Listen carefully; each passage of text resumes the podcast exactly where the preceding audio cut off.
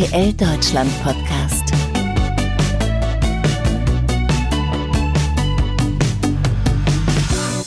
Am 16. September starten wieder die langen Europapokalabende bei RTL Nitro und ganz besonders auch auf TV Now. 17.30 Uhr ist die neue Startzeit für Fußballfans. Dann beginnt auf TV Now Matchday, die Viererkette. Unsere neue Spieltagsshow rund um die UEFA Europa League und die neu geschaffene UEFA Conference League. Robby Hunke ist Teil dieser Viererkette, zusammen mit Anna Kraft, Arndt Zeigler und Lukas Podolski und ist heute unser Gast hier im Podcast. Moin Robby. Hi. Du sag mal, was erwartet uns denn bei dieser Matchday? Viererkette. Äh, Unglaubliches, wirklich. Ich bin, äh, wir haben so viele Freiheiten in dieser Sendung und es wird so lang und dennoch so kurzweilig werden. Also, mh, hm, wie soll ich sagen? Also erstmal bin ich von dem Konzept wahnsinnig begeistert. Wir versuchen dieses Europapokal-Feeling ins Wohnzimmer zu bringen. Ja, wir versuchen ähm, diese wunderbaren historischen Wettbewerbe oder die Wettbewerbe ähm, mit Geschichten zu garnieren, die man so vielleicht nicht erwartet. Und dafür haben wir natürlich ein super schönes, äh, buntes Line-up. Ne? Äh, die drei anderen mag ich sehr. Ähm, mit Lukas Podolski habe ich äh, viel zusammengearbeitet, mit Arndt Zeigler auch schon, mit Anna Kraft sowieso, mit der habe ich schon studiert. Ähm, schöner könnte die Mischung nicht sein. Aber bei der Mischung frage ich mich ja, wie teilt ihr euch das von den Rollen her auf? Man ist es ja gewöhnt, da ist dann ein Moderator und dann gibt es dann einen oder mehrere Experten. Wie wird das bei euch laufen? Weil du bist ja eigentlich auch Sportkommentator. Ja, also es wird keine klassische Aufteilung geben. Wir versuchen so ein bisschen weg von den Fernsehschranken zu denken. Wir drei, also Anna, Arndt und ich, wir teilen uns das gleichwertig auf, ähm, die Moderationspart. Und ja, Lukas wird Lukas Sachen machen, denke ich. Lukas Sachen machen heißt? Lukas darf alles. Also er wird die, die Wildcard. Lu Lukas ist sensationell. Ich habe mit ihm in Mailand schon gedreht, in Istanbul. Über den mache ich mir am wenigsten Sorgen. Ähm, Lukas ist äh, unser Libero, obwohl er das auf dem Feld nie gespielt hat oder spielt. Ähm, der ist unsere Geheimwaffe. Wie würdest du sagen, unterscheidet sich die Sendung so im Gesamten von anderen Spieltagsshows? Ähm, die unterscheidet sich insofern, als das, und das war ehrlich gesagt auch für mich ein total wichtiger Punkt, dass RTL uns wahnsinnig viele Freiheiten gibt. Sprich, Arndt ist ja ein ganz spezieller Charakter. Anna auch. Ich sowieso. Und wir dürfen Dinge tun, also wir dürfen uns zeigen, wie wir sind. Wir haben ja Mal hoffen, dass das so bleibt, äh, Corona-bedingt auch Publikum. Wir werden mit dem Publikum interagieren. Natürlich werden wir uns auch über Sport unterhalten, aber wir werden auch links und rechts immer mal wieder eine kleine Abzweigung nehmen. Und das wird wundervoll, glaube ich. Kannst du schon erzählen, inwiefern ihr das Publikum einbinden wollt? Mm, wir planen da noch so ein bisschen gerade. Wir sind in der Finalisierungsphase, möchte ich es mal nennen. Viel möchten wir natürlich spontan machen. Also wir wollen nichts geskriptet, da kann man sich sicher sein. Also das, was wir dort tun, das, was wir dort nach außen tragen, ist mit Sicherheit immer echt. Und das finde ich total schön. Niemand von uns nimmt eine Rolle ein. Wir können sein, wie wir wollen. Und ähm, wir wollen das natürlich gemeinsam mit den Fans genießen. Ne? Und äh, das wird sehr spannend zu sehen sein. Also ich würde einschalten. Also die erste Show am 16.09. und die, die zweite ja auch am 30.09. dann, die finden ja in Lukas Podolskis Straßenkicker-Base hier in Köln-Mühlheim statt. Genauso wie unsere Pressekonferenz vor ein paar Wochen. Da hatten wir auch das Studio schon so ein bisschen aufgebaut auf dem Platz mitten drauf. Und das war so ein bisschen wie so eine Fußball-WG. Ist das auch so das Ziel, das zu vermitteln? Total, was viele gar nicht wissen. Äh, wir sind ja seitdem eingesperrt äh, in Poldi Straßenkicker Base. Wir leben ja auch seitdem zusammen. Wir dürfen das Gebäude nicht verlassen und bilden tatsächlich eine echte WG. Und ich bin auf der Couch, auf der wir gesessen haben. Und deswegen äh, zeichnen wir dieses, dieses Gespräch auch in dem Dönerladen auf, der in der Straßenkicker Base drin ist. Genau so ist Kleiner es. Kleiner Funfact am Rande. Ja, wir sind eine Familie geworden. Ähm, ich mag das Setting unglaublich gerne. Also ich, ich weiß nicht, egal wo ich bin, an welchem Ort auf dieser Welt, ich gucke mir entweder irgendein Fußballstadion oder irgendwie einen Bolzplatz ein. Also insofern ist es für mich ein totales Heimspiel, für Lukas sowieso. Und ähm, da Lukas ja äh, weltweit für seinen linken Hammer bekannt ist und ich zumindest äh, im Bergischen Landraum Köln für meinen rechten Hammer, möchte ich durchaus auch ein bisschen anteasen, dass wir vielleicht auch mal auf die Hütte bolzen werden.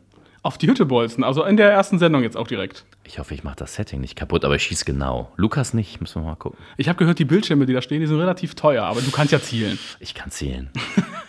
Ich meine, du bist ja, wie wir schon sagten, du bist eigentlich Kommentator. Bei Matchday tauchst du jetzt in so einer, oder du tauschst so ein bisschen den Kommentatorenplatz ja gegen die Couch in diesem Setting ein. Mhm. Ähm, was genau hat dich denn dazu eigentlich bewogen, diesen Wechsel jetzt zu machen? Die Gespräche mit RTL. Also, die waren von Beginn an so nett und wir haben von Anfang an so offen miteinander gesprochen, dass ich dachte, genau das macht jetzt total Sinn. Ich moderiere ja auch auf Bühnen und auch im Schweizer Fernsehen im Zuge der UEFA Champions League.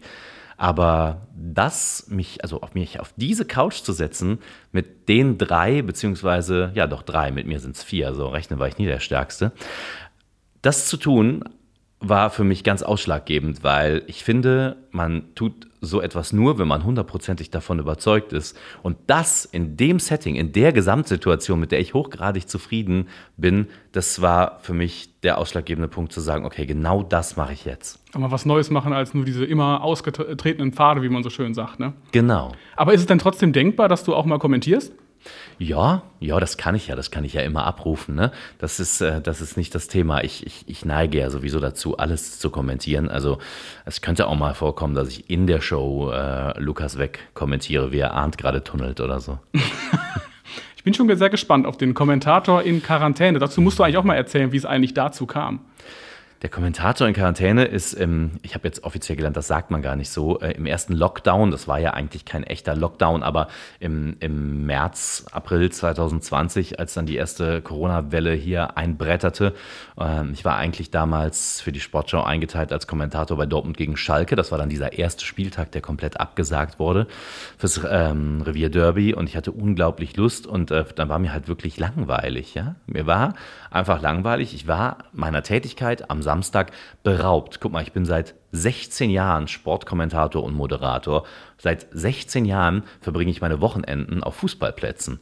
Und das äh, fehlte mir. Das war quasi dein Training so ein bisschen, ne? So, sozusagen, ja. Also um das mal so nachzuerzählen, du hast ja dann von deinem Fenster aus, da in Köln-Nippes, wo diese vielbefahrene Kreuzung ja auch noch ist. Eine ne? sehr laute Kreuzung. Sehr laute übrigens. Kreuzung. ähm, hast du einfach die Alltagsaktivitäten der Leute, die da rumgerannt sind, kommentiert. Genau. Und du hast ja einmal, glaube ich, auch so einen Spaziergänger, der genau vor deinem Fenster unten vorbeigelaufen ist, so einen Ball runtergeworfen. Genau. Und hast dann sehr amüsiert äh, kommentiert, was der jetzt einfach mit diesem Ball anzufangen gedenkt, weil du ja auch, glaube ich, im dritten oder vierten Stock oder irgendwie sowas genau. bei uns, das war ja super hoch. Und er hat ja dann, glaube ich, auch irgendwann versucht, äh, dir den Ball da irgendwie zuzuschmeißen. Ja. Das war, das war wirklich überragend. Das war eine Zeit, ähm, die uns ja alle sehr überraschend getroffen hat und die Straßen waren einfach leer. Es hat mich so schockiert und dachte, ich gucke halt mal so, was passiert. Ne? Und ähm, das Feedback eben, du hast gerade diesen Menschen angesprochen, der diesen Ball dann angenommen hat und super witzig versucht hat, irgendwie noch damit zu jonglieren und so. Das hätte ja auch anders äh, ausgehen können. Der hätte ja auch sagen können, Alter, ich komme da hoch und hau dir auf die Fresse. Aber nein, er war sehr freundlich. Das war generell eine Zeit, die mir sehr Hoffnung gemacht hat, weil ich hatte das Gefühl, die Leute waren sehr, sehr nett zueinander und sie saßen halt alle zu Hause und dann haben sie halt eben alle dieses Video geteilt, was mich wirklich echt total überrascht hat, weil ich habe ja eigentlich nur das getan, was ich immer tue, ja, einfach irgendwas kommentieren und bin dann, ich erinnere mich noch ganz genau an die erste Folge, also ich habe das aufgezeichnet, habe das dann bei Twitter und bei Insta hochgeladen, bin dann mit meiner Tochter Fahrradfahren gewesen am Rhein, hatte ich ihr versprochen, ohne Handy. Drei Stunden später waren wir wieder da und ich hatte, glaube ich, irgendwie 21.000 Follower mehr. ähm, es hatten sehr, sehr viele Menschen geteilt, äh, sehr viele prominente Menschen und ich glaube, es waren so 70 bis 80 Anrufe für Interviewanfragen. Und ich dachte mir so, okay, das war nicht das, womit ich gerechnet hatte. Und dann gab es so einen Candy Storm, ne, sagt man, glaube ich. Ist mhm. das das Gegenteil vom Shitstorm? Habe ich die Woche auch noch mal gehört, äh, ja? Candy Storm, ja. Ja, es, es war ähm, unglaublich. Die Leute hat, haben, sind so positiv auf mich zugegangen, weil in dieser Zeit, es gab ja auch relativ wenig zu lachen. Ja, Alle waren erstmal schockiert von dieser Corona-Situation. Und das hat sie zum Schmunzeln gebracht. Und das ist eigentlich so generell mein Lebensmotto. Ich wollte eigentlich, also klar, ich wollte früh Fußballkommentator werden, aber ich wollte vor allem immer schon die Leute unterhalten, meine arme Mutter, mein armer Vater. Ähm, ich, ich, ich bin schon mit, äh, mit, mit, mit vier äh, die Treppe runtergekommen ins heimische Wohnzimmer, als Wetten das lief und habe gesagt, Mann, warum blinkt die Treppe nicht? Ich will eine Showtreppe, Mann, ja. also, also eigentlich wollte ich immer schon unterhalten und das ist mir damit gelungen mit dem Kommentator in Quarantäne. Das war unglaublich äh, schön, diese Zeit. Wie hat sich dein Leben dadurch verändert? Weil es war ja auf einmal wie ich auch ein medialer Hype da. Du hast ja danach auch Interviews gegeben und alles. Du hast ja, ja schon x tausend Anfragen. Wahrscheinlich hat sich dein Management-Team verzehnfacht. Ich will es nicht wissen. ja, das, das, das war Wahnsinn. Also ich konnte tatsächlich mit meiner Tochter nicht mehr bis zum Supermarkt gegenübergehen, ohne äh, zehn Selfies zu machen, was ja auch eine wahnsinnig unsichere Zeit war. Ne? Wir hatten alle noch Absolut. keine Masken auf, darf man sich überhaupt nahe kommen?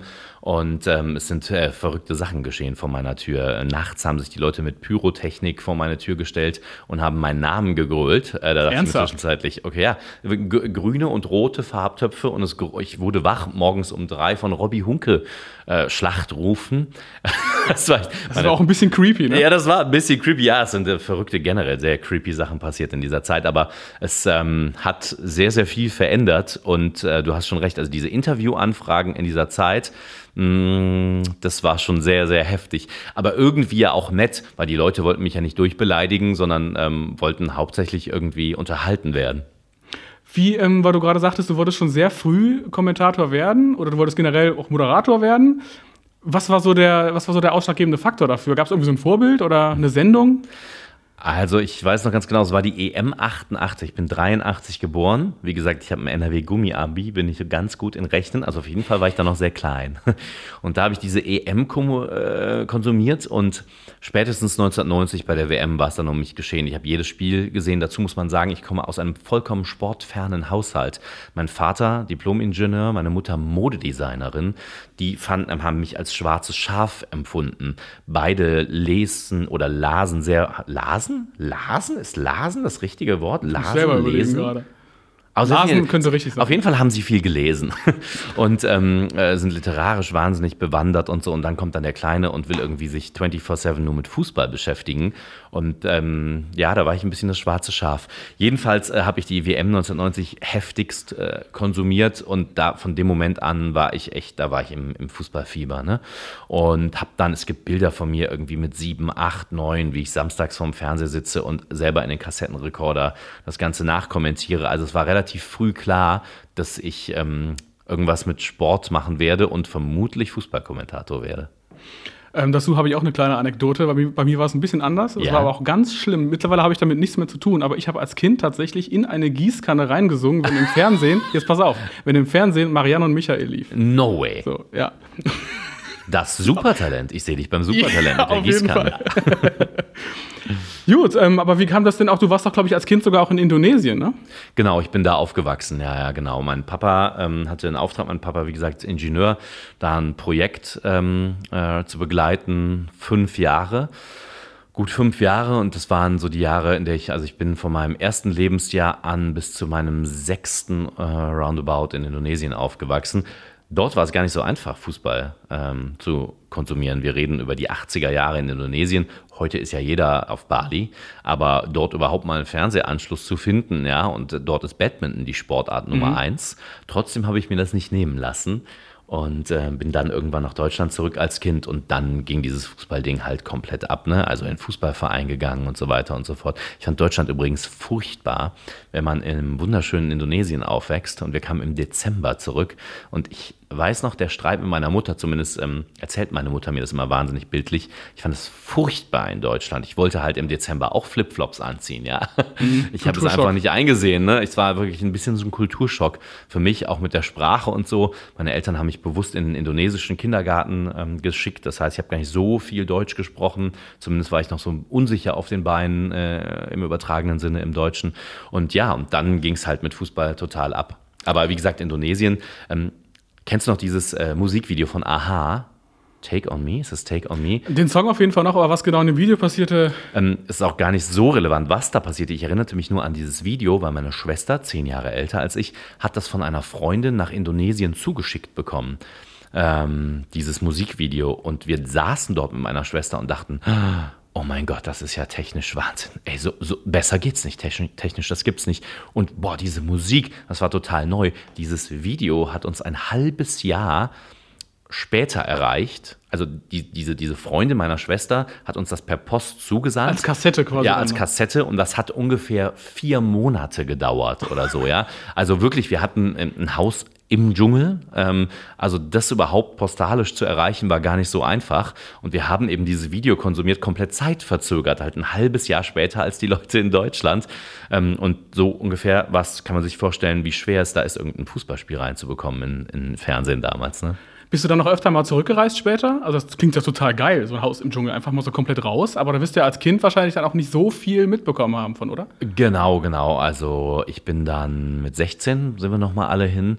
Das war dann schon wieder komplett was anderes. Ähm, damals bin ich halt aufgewachsen in einer, also Indonesien war damals sehr hinduistisch geprägt. Mhm. Ähm, und ähm, ne, das, das größte Haus durfte nicht äh, höher sein als die, das, als die größte Palme und so. Ne? Und dann kamen wir zurück, zehn Jahre später, und alles war komplett anders. Überall Wolkenkratzer, Jakarta, mhm. die Hauptstadt, ein Moloch geworden, vollständig andere Kultur. Das war für mich dann eher so ein Schockmoment, wo ich mir dachte, oh, man fliegt da ziemlich lange hin. Ich muss da jetzt nicht zwingend nochmal hin, weil das mit meinen Kindheitserinnerungen eben nichts zu tun hatte. Da war das Heimatgefühl nicht mehr so da, wie du es wahrscheinlich erwartet hast. Ne? Genau. Ne? Aber in der, in, in der Hinsicht äh, sind sich ja dann Indonesien und äh, Köln, oder zumindest das Indonesien von mhm. damals und Köln ja gar nicht so uneins, weil hier darf ja auch nichts höher als der Dom sein. Ja, richtig. Den Blick auf den Dom nicht versperren, glaube ich, so war das. Ja, das sind dieselben Fahnen, ne? Äh, Farben, Rot-Wies und Ach, die ja. Indonesien-Flagge ist auch Rot-Weiß. Also irgendwie war der Weg nach Köln vorgezeichnet. Von daher war es ja auch nicht schwer für dich quasi dann so ein bisschen so deine, dein Heimatgefühl anzupassen. Genau, genau. Und dann hast du hier direkt, auch wahrscheinlich auch nach der Schule, sofort äh, die Weichen gestellt, um Sportjournalist zu werden? Genau, genau. Und das war mir von Anfang an klar. Ich habe dann angefangen, an der Deutschen Sporthochschule in Köln zu studieren. Mir war es wahnsinnig wichtig, in Köln zu bleiben, weil ich doch schon sehr leidenschaftlicher Kölner bin und habe dann an der Sporo studiert, habe aber schon von Beginn an meines Studiums meinen eigenen Kram aufgebaut. Also mir war klar, ich wollte Reporter, Moderator, Kommentator werden und habe dann mein eigenes Internetradio gegründet. Geil. 2006 in meinem ersten Studienjahr. Und das ähm, war schon geil. Das war ein IP-Radio, also ein Webradio. Und das ähm, kannte man so noch gar nicht. Ne? Wir haben Podcasts damals gemacht mhm. und alle so, hä, erklär mir das mal. Was ist ein Podcast? Was willst du damit? Und überhaupt hm, war ein Sportradio. Und da habe ich sehr viel Arbeit reingesteckt. Und sehr, sehr viele Menschen, ähm, die jetzt heute auch medial bekannt sind, Moderatoren, Kommentatoren sind, äh, die habe ich mir so gecastet am schwarzen Brett ich habe mir das aufgeschrieben mit Zetteln und äh, die sollten sich bei mir melden. Und dann habe ich da mein erstes eigenes Radio hochgezogen. Und dann ging es dann danach, ähm, irgendwann nach anderthalb Jahren, da ähm, kam das zum natürlichen Ende, bin dann zum Lokalradio gewechselt in Nordrhein-Westfalen. Und das war dann so die Zeit, wo viele meiner Weggefährten, die auch in den Medien arbeiten wollten oder wollen, wollten zu dieser Zeit, ähm, die sind dann weggegangen, ne? nach Stuttgart, nach München. Gerade in München sind ja sehr viele Sportmedien. Und ich bin aber immer da geblieben. Und dann kam dann 2009 äh, der Lockruf äh, von der großen Sportschau. Und da warst du dann sogar der jüngste Kommentator ever? Ja. Ist das richtig? Ich war verdammt jung, ich war 26, der, der jüngste Bundesliga-Kommentator. Damals äh, Steffen Simon, der noch heute Sportchef ist, äh, war großer Fan von mir und hat gesagt, ey, der Typ hat so eine Bombenstimme, hat Ahnung von Fußball, jo, lass den mal ein Bundesligaspiel kommentieren. Ich wusste selber nicht so richtig, wie mir geschieht. Auf der anderen Seite war es für mich ein relativ einfaches Format. Ich hatte zu dem Zeitpunkt halt schon dreieinhalb Jahre im Radio kommentiert, auf verschiedenen Sendern und dachte ich mir so, okay, ja, Fernsehen ist ja einfach nur ein bisschen weniger labern. Eben, im Radio musst du ja wirklich alles beschreiben, was passiert. Also jede, genau. jede Spielszene in dem genau, Sinne. Genau, steckt natürlich noch was ganz anderes dahinter. Ne? Mir hat mal ähm, ein großer Fußballkommentator, der nicht mehr arbeitet, äh, gesagt, Robby, im Fernsehen bist du der Gentleman, ähm, der sich zurücknimmt. Im Radio bist du derjenige, der pressiert und die ganze Zeit beschreibt und tust. Nimm dich einfach so, nimm dich zurück. Natürlich steckt noch viel mehr dahinter. Ne? Man muss da viel analytischer das Spiel betrachten und so weiter. Aber ähm, im Grunde genommen war ich schon in diesem Game drin. Also im Grunde genommen wusste ich da schon, was ich zu tun hatte. Ist es etwas, was du dir auch nochmal für die Zukunft vorstellen könntest, zu sagen, so ich mache jetzt nochmal schön Radio-Sportkommentar? Ich liebe das Radio. Wir haben gerade im Vorgespräch ja schon darüber gesprochen. Mhm. Ich habe früher diese tolle Rubrik ähm, im Deutschlandfunk, das Sportgespräch geführt, 2011, direkt nach der Wiederankunft. Ich habe sie quasi vom Flughafen abgeholt, 2011, Andrea Petkovic, als sie von den Australian Open kam. Ähm, ja, hier so zu sitzen, wie wir hier gerade sitzen, äh, ich, ich liebe Audio. Ähm, ist das denn, bist du denn generell auch eigentlich so auf Fußball jetzt beschränkt? Ich meine, du sagst gerade Andrea Petkovic, ich glaube, Eishockey hast du auch schon mal kommentiert. Genau, bei den Olympischen Winterspielen neige ich dazu, Eishockey zu kommentieren und bei den Sommerspielen kommentiere ich Beachvolleyball. Ach, guck. Ja. Ja, da gab es doch auch mal so einen Prank mit dem äh, Julius Brink. Genau, das war bei der WM in Hamburg, bei der Beachvolleyball-WM. Er war mein Co-Kommentator, der alte Kölner Olympiasieger, wobei Julius Brink ja Leverkusen-Fan ist, äh, skandalöserweise. Wir hatten ihn sogar mal zu Gast hier Ja. bei einem Leverkusen-Spiel bei Europa League. Ja. Da hatten wir ihn, das war 2020 im Sommer, Mhm. haben sie ja quasi dann die Europa League am Ende als so ein Kurzturnier auch ausgetragen, wie die Champions League. Genau. Und dann haben wir hier neben RTL am Rheinufer in Ja. diesem Beach Club Ja, quasi diese. Spiele ausgetragen. Und da war er dann, wir hatten, wir hatten tatsächlich auch so ein Beachvolleyballfeld, wo Ja. dann irgendwie äh, Leute auch gespielt haben und wo wir auch so Social-Media-Aktionen mitgemacht haben. Und da war er auch mal am Start. Ja, der Julius. Ey. Ja, ich habe viele WM-Schlachten mit ihm im Beachvolleyball geschlagen, auch 2017 in, äh, auf der Donauinsel, die Beachvolleyball-WM in Wien. Grandioses Event gewesen. Ja, und dann haben wir da eben so gesessen und kommentiert, und beziehungsweise wir taten so, als also alle waren eingeweiht, nur Julius bringt nicht. Und ich sollte so tun, Julius ist ja gewohnt, als Co-Kommentator zu agieren. Und mein Job war es, bei Verstehen Sie Spaß so zu tun, als würde mir plötzlich ganz schlecht werden. Äh, Und dann habe ich ihn da alleine gelassen. Und ich habe ihn noch richtig, also am Tag vorher habe ich gesagt, bereite ich nicht so gut vor, die Vorbereitung komplett bei mir. Ganz bewusst, ja, damit er quasi leer in dieses Ding geht. Und dann musste er alleine kommentieren und es äh, geschah eine ganze Menge. Unter anderem äh, tauchte dann plötzlich und zufällig. äh, wir hatten das natürlich alle von langer Hand geplant. Werner Hansch auf, ähm, die alte Kommentatorenlegende, und ähm, äh, hat dann meinen Platz übernommen. Und ähm, Julius, sagen wir so, war am Ende ein wenig schwarz vor Augen. Bester Spruch von Werner Hansch. Beachvolleyball ist ja immer zwei gegen zwei. Wie? Was ist das denn? Spielen die jetzt ein Doppel oder was? und Julius Brink, Werner, Werner, bitte einfach nichts mehr sagen. ich glaube, Julius Brink rächt sich eines Tages noch an mir. Ja, ihr wirst es, glaube ich, wahrscheinlich nicht vergessen haben. Ja. Wenn ihr, euch das nächste Mal hier bei RTL trefft, dann würde ich auf der Hut sein. Da. Also wenn ich, wenn ich weiß, äh, Matchday bei einer unserer Shows ist Julius Brink Gast, dann, äh, dann, würde ich, dann nehme ich mich in Acht. Vielleicht die Krankschreibung schon mal vorher Ja, ja. Aber dann hast du ja offenbar auch schon so ein bisschen Showtalent bewiesen. Ne? Also wir haben ja in diesem Jahr einige Wechsel gehabt Ja. von anderen Sendern äh, zu RTL. Sehr prominent dabei Jan Hofer, der hat sich jetzt auch nicht auf sein Genre die Nachrichten beschränkt, war dann irgendwann bei äh, Let's Dance zu Gast. Wenn du dir jetzt mal so diese bunte Erlebniswelt RTL Mhm. anguckst und frei wählen könntest, in welchem Format würden wir dich sehen? Da, wo es eine Showtreppe gibt, die blinkt. gibt es irgendein Format mit Showtreppe, die blinkt? Ich überlege gerade. Ich bin großer Fan von Hans Bei Rosenthal. Let's Dance gibt es eine Treppe. Ja! Oh Ja. mein Gott, das ist es. Oh ja, Let's Dance, ernsthaft, wirklich wahr. Ähm, ich habe ja Sport studiert und ähm, versuche mich gerade wieder in, also fit zu machen. Und mir hat ein äh, Mensch erzählt, an der, also ein früherer Kommilitone von mir, dass Tanzen das Allerbeste ist, um Kalorien zu verbrennen. Ach, okay, noch, noch vor äh, Jogging? Ja, ich glaube, ich meine, das hat er erzählt. Vielleicht wollte er auch nur Werbung für Tanzen machen. Jedenfalls ähm, finde ich das, also ich liebe dieses, dieses Format, finde ich großartig. Schaue ich immer mit meiner Tochter, die darf da immer, immer wach bleiben. Es ist eines der letzten Lagerfeuer, so finde ich, irgendwie für Familien. Ein sensationelles Format. Und ich bin halt so einer, egal wobei, ich beiß mich dann halt hundertprozentig rein. Ich würde wahrscheinlich 24 Stunden trainieren, wenn ich dort Gast sein dürfte. Ich habe neulich noch bei den Olympischen Spielen sehr lange mit äh, Pascal Pommes Hens mich unterhalten, der bis heute ein großer Fan des Formats ist. Er hat es doch mal gewonnen, ne? Kann gut sein, ja. Ja. Ja. War das nicht sogar Hat sehr positiv darüber gesprochen, der alte weiß, Handballer. Es sind so viele Staffeln mittlerweile, ich habe den Überblick verloren. Ja, ich glaube. Pommes hat mal gewonnen. Naja. Ja. Es ist auch noch nicht so lange her. Ich war auf jeden Fall auch schon hier. Ja. Von daher. Aber gut, du sagst schon Lagerfeuer. Letzten Endes die Europa League, UEFA Conference League, das Ja. ist letzten Endes ja auch Lagerfeuerprogrammierung. Oh wir sind ja. Mhm. ab 17.30 Uhr jeden Spieltag drauf und es geht bis 0 Uhr. Ja. Das heißt, wir haben um 18.45 Uhr ist ja die erste Anstoßzeit, dann um Genau. 21 Uhr die zweite Anstoßzeit. Wir haben insgesamt acht Live-Spiele auf TV Now. Es wird auch Konferenzen geben zur frühen Anstoßzeit und zur späten Anstoßzeit. Und ihr macht so ein bisschen im Prinzip ja auch dieses, äh, das Rahmenprogramm, kann man ja schon fast sagen. Ihr seid ja immer wieder on air, wenn die Spiele pausieren.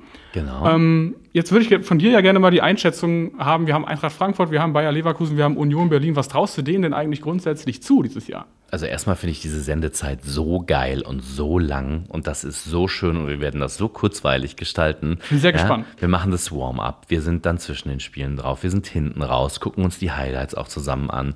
Das ähm, finde ich einfach sehr, sehr schön gebaut. Ähm, was ich den Teams zutraue, also ich sage dir ganz ehrlich, ich glaube, Eintracht Frankfurt holt das Ding, die gewinnen die Europa Das ist eine Ansage. Ne? Das ist, ähm, ich habe die Europa League kommentiert. Äh, vor z- 2019 war es dieses, wo sie im Halbfinale gegen Chelsea ausgeschieden Das war also sind. eine unfassbare Saison hier. Ja, Also. und das war so eine Ungerechtigkeit. Die Eintracht-Fans, ich war im Stadion in, in London bei Chelsea, an der Stamford Bridge, ey, wie die da gefeiert haben. Ich dachte mir, wie ungerecht. Alle Chelsea-Fans schon weg, ja, und die Eintracht, äh, die SGE-Fans waren da. Ich glaube, dieses Jahr holen die das Ding. Leverkusen spielten richtig geile Pille. Ähm, und also, meine, man muss ja auch so ein bisschen über die Gegner nachdenken, auch in der Conference League, ja, Union gegen Slavia. Ich erinnere mich an ein Spiel von Slavia Prag, also Union hat das erste Spiel gegen Slavia, ähm, gegen Barcelona vor zwei Jahren auch, das habe ich kommentiert. Ey, da hatte Barcelona mit Messi, mit dieser Wundertruppe richtig Probleme, weil die Fans so abgehen in diesem Stadion mhm. in Slavia Prag. Ähm, das, das, ey, wie, wie, großartig ist diese Begegnung aus fankultureller Sicht. Slavia Prag gegen Union. Zeigen wir auch auf Nitro, also genau. im, im Fernsehen. Das ist das, das TV-Live-Spiel. Und zwar vollkommen zu Recht, denn das ist also stimmungstechnisch überragend. Vor allem, es ist ja quasi so ein bisschen das Debüt von Union Berlin oder die Rückkehr von Union Berlin in den Europapokal. Genau. 18.45 Uhr tatsächlich schon die Anstoßzeit bei mhm. Nitro. Äh, ich glaube, 17.30 Uhr starten wir mit euch und dann gebt ihr irgendwann um 18.15 Uhr, lass mich lügen, rüber zu äh, Laura Papendick und Karl-Heinz Riedle. Genau, genau. Auch ein cooler Typ übrigens, Kalle Riedle. War auch beim Beach Club dabei. Ah ja, ja, sehr, sehr, sehr. Das ist so unverschämt, wie gut der noch aussieht, der Typ. Wahnsinn. Der Wahnsinn, ne? Wahnsinn. Der sieht einfach aus wie mitten in seiner Karriere. Und man denkt sich so, er ist halt Weltmeister 1990. Und ja. das ist ja zumindest für mich, ich bin zwei Jahre vorher geboren, das ist halt unfassbar lange ja, her einfach ja, irgendwie. Ne? Und er sieht aus, als könnte er einfach mal wieder auf den Platz gehen und mitspielen. Genau, genau. Super Typ. Ja. ja. Ähm, was ich aber von dir auch noch mal wissen wollte, so Eintracht Frankfurt, große Fankultur, Bayer Leverkusen, große Fankultur, Union Berlin natürlich auch. Du verortest dich so krass als Kölner. Hast du einen Lieblingsclub oder sagst du als, als Sportjournalist lieber nicht? Ehrlich gesagt sage ich lieber nicht mhm. und bin auch so professionell, als dass ich sagen kann, es tangiert mich während meiner Arbeit nicht. Mhm. Allerdings ähm, bin ich natürlich Kölner und leide ein wenig mit dem FC mit, ist klar. Als Kind war ich Fan von Borussia Dortmund. Ähm, diese, ich war acht, neun, diese gelben Trikots, diese magischen äh, Europapokalnächte haben wir auch bei der Pressekonferenz mit Kalle Riedle drüber gesprochen. La Coruña in den 90er Jahren. Ich habe den früheren Manager von Borussia Dortmund äh, neulich nochmal getroffen. Ähm, das sind ja diese Nächte, wo wirklich Magisches entstanden ist. Ne? Und ich würde lügen, guck mal, 97, da war ich auch noch ein Kind, als dann Lars Ricken und Kalle Riedle eben äh, gegen Juve im Finale Dortmund zum Champions League-Sieger machen. Ja, da habe ich auf jeden Fall gejubelt. Mittlerweile ist meine Sicht auf die Dinge etwas anders. Und das finde ich übrigens auch in dieser Show, ja, so spannend. Wir, also ich konzentriere mich jetzt nicht mehr nur noch auf mein eigenes Spiel, sondern wir sehen die ganze Geschichte so ein bisschen übergeordnet, ja. Wir schauen durchaus ernst und nerdig, aber auch mit dem Augenzwinkern äh, auf den Fußball.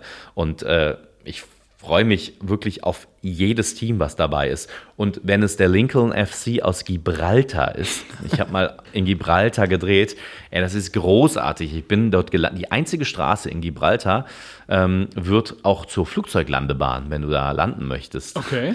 Und irgendwo, da haben die halt ist noch. Sie denn breit genug dafür? Ja, die ist gerade noch so breit genug dafür. Die Maschinen dürfen nicht allzu groß sein. Da wird dann der Verkehr, für, also der Straßenverkehr für die Autos wird gesperrt, äh, wenn ein Flugzeug startet oder landet. Und dann wird das wieder nochmal zur normalen Hauptstraße. Straße. Und ähm, da ist halt dieser Felsen und da ist dieser eine Fußballplatz. Und äh, auch auf diese Truppe freue ich mich wahnsinnig. Also Fußballkultur, ja, also diese Vereine, wo man schlackernde Ohren bekommt, habe ich mich mit Arne Zeigler sehr viel drüber unterhalten. Also wir wissen doch alle, wie das ist, diese Champions League. Ähm, ich meine, da reden wir viel über Manchester City, Paris Saint-Germain, sehr, sehr neureiche Vereine, aber so Mannschaften wie Slavia Prag, Feyenoord, Rotterdam, äh, die dann in der Conference League und der, und der Europa League dabei sind, ey, das ist doch großartig. Also da, da, da wird mir ganz warm ums Herz. Und da sind wir tatsächlich wieder beim Thema Lagerfeuer.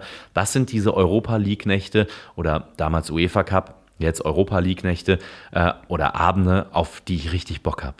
Ja, vor allen Dingen, was mich immer so fasziniert, sind auch einfach diese Bilder, die du dann hast. Ne? Das hatten wir jetzt letzte Woche, ähm, lief hier Island gegen Deutschland. Ja, großartiges Im, Stadion. Und dieses Stadion, allein wie das da aussieht. Ne, ich ja. meine, da bin ich dann, für sowas bin ich dann auch noch nerdig genug, dass ich zum Beispiel, äh, ich bin Werder Bremen-Fan. Ja, und wenn oh, die da aber im, Kerl, hast du nicht leicht gerade, ne? Ist, ist, ja, es ist alles sehr schwierig, aber besser keine Therapiesitzung jetzt. Ja.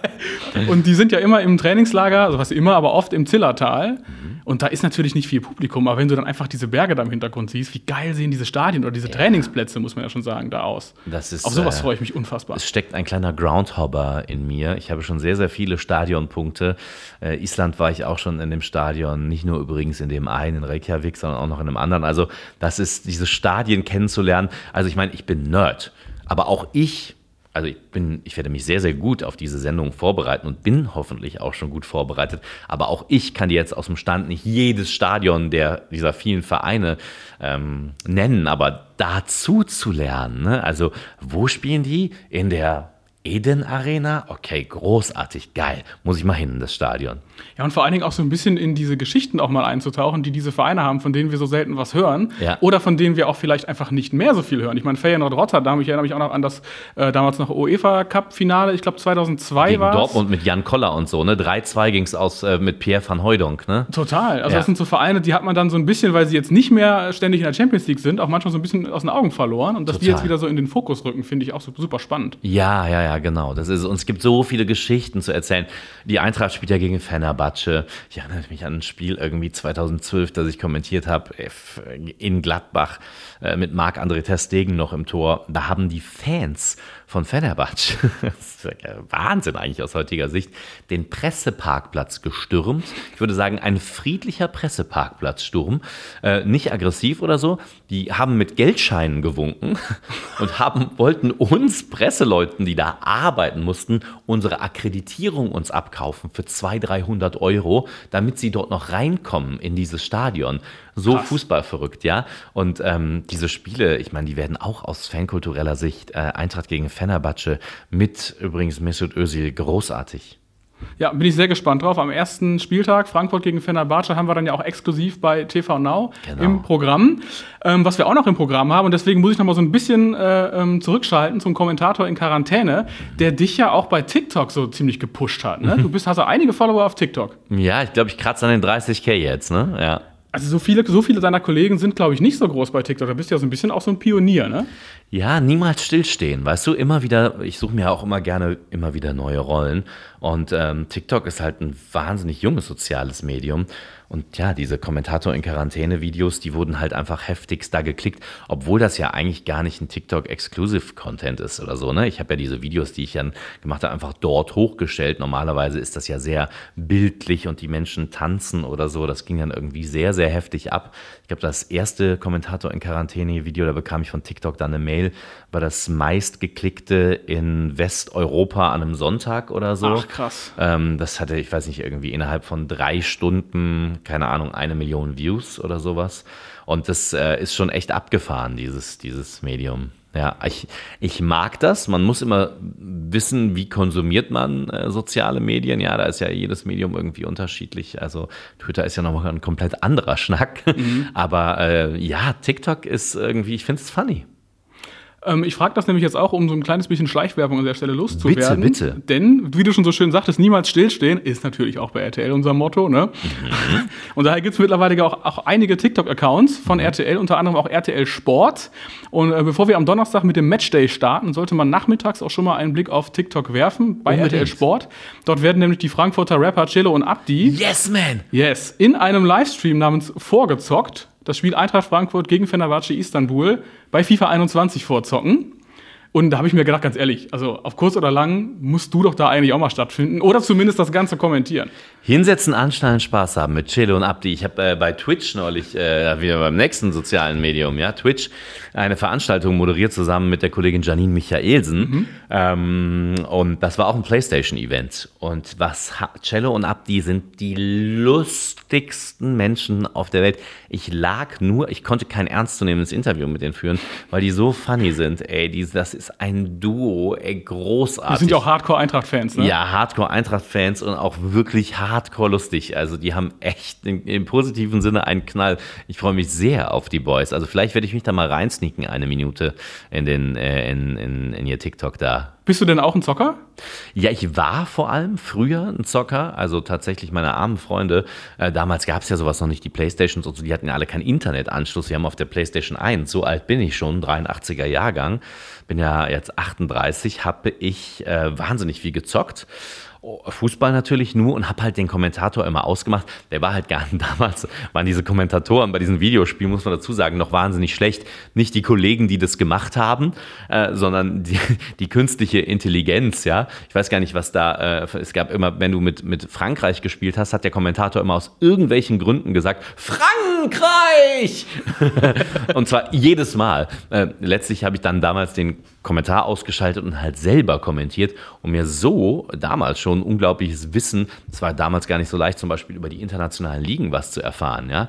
Wann spielt denn wo Inter jetzt irgendwie gegen Calgary? Also äh, habe ich mir darüber halt die ganzen Infos geholt und mm, da eben auch schon wahnsinnig konsumiert und vor allem kommentiert. Du, kann man sagen, dass du dein Hobby zum Beruf gemacht hast? Ja. Ja? Ja. Und was heißt das, mit welchem Hobby schaltest du jetzt quasi vom Beruf ab?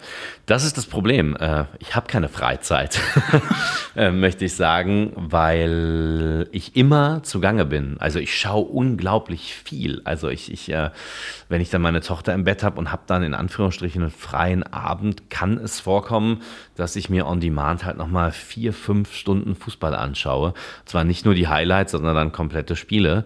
Ich gucke mir auch super gerne mh, mm, 0-0 von Real Madrid irgendwie im spanischen Pokal beim Drittligisten an und gib mir dann noch die Verlängerung. Ist ja dann praktisch auch schon so ein bisschen Arbeit, weil du dich ja wieder vorbereitest, ne? Genau, genau. Also es gibt immer was vorzubereiten. Ich habe den Anspruch, immer auf dem, auf dem Stand zu sein. Bin ja auch Kolumnist für, für Zeitschriften, was den Fußball angeht. Und ich finde, ich muss das große Ganze unbedingt begreifen um dann runterzubrechen auf das Kleine. Also ich habe den Anspruch, immer 150 Prozent informiert zu sein. Ich muss, äh, ich war mal der Knippi. Der Knippi. Ja, auch ein Kollege hier von uns. Auch ein Kollege. Hatte mich mal im Insta Live zu Gast und ähm, ich habe nur ganz, ganz knapp verloren äh, beim Thema Fußballquiz und Fußballwissen gegen den Kollegen Thomas Wagner. Mhm. Das wandelnde Fußballlexikon. Das war dann also, immer nach 100% Bundesliga, ne, letzte Saison. Genau, ja. genau. Da war ich mal Gast und äh, der Waggy weiß echt viel. Aber ähm, ich, ich arbeite dran, genau so viel, so viel zu wissen wie er. Also ich muss, ich muss bei Wer wird Millionär immer jede Fußballfrage beantworten können, sollte ich Telefonjoker sein. Das ist mein Anspruch und mein Antrieb. Ich meine, jetzt, wo du hier bist, vielleicht sitzt du ja auch beim nächsten äh, Promi, wer wird Millionär, auch mal selber auf dem Stuhl. Life Goal wäre das tatsächlich. Ähm, ich ich, ich, ich habe ein Problem. Äh, das ist nämlich mein unglaublicher Wissensdurst. Ich muss immer alles. Ist das ein Problem? Wissen. Ja, es ist insofern ein Problem, als ich, ich kann wirklich nicht abschalten, wenn mich meine Tochter, die besten Fragen, die man am schlechtesten beantworten kann, kommen ja immer von den eigenen Kindern.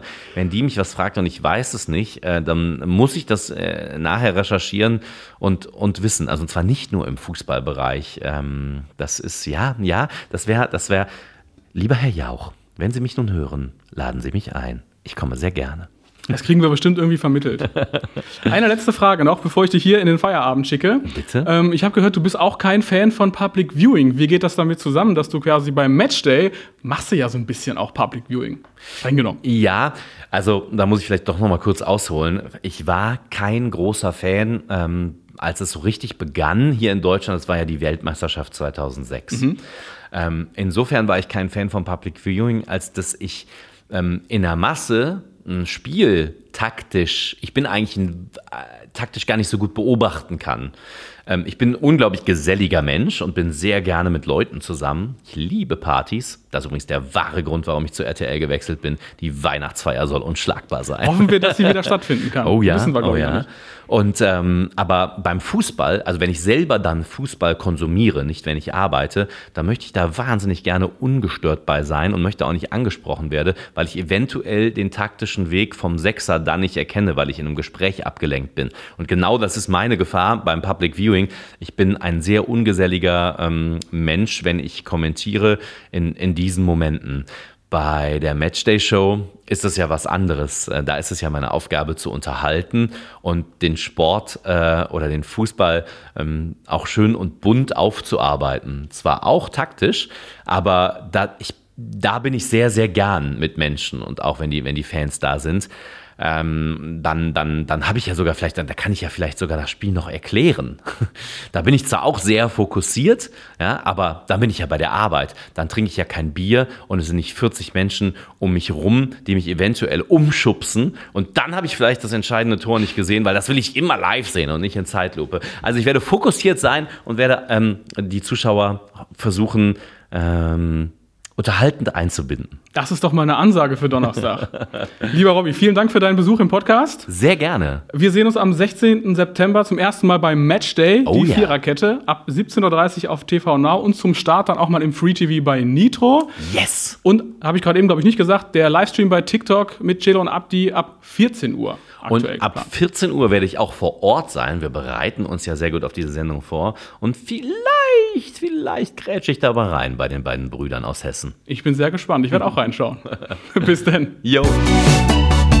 Das war der RTL Deutschland Podcast.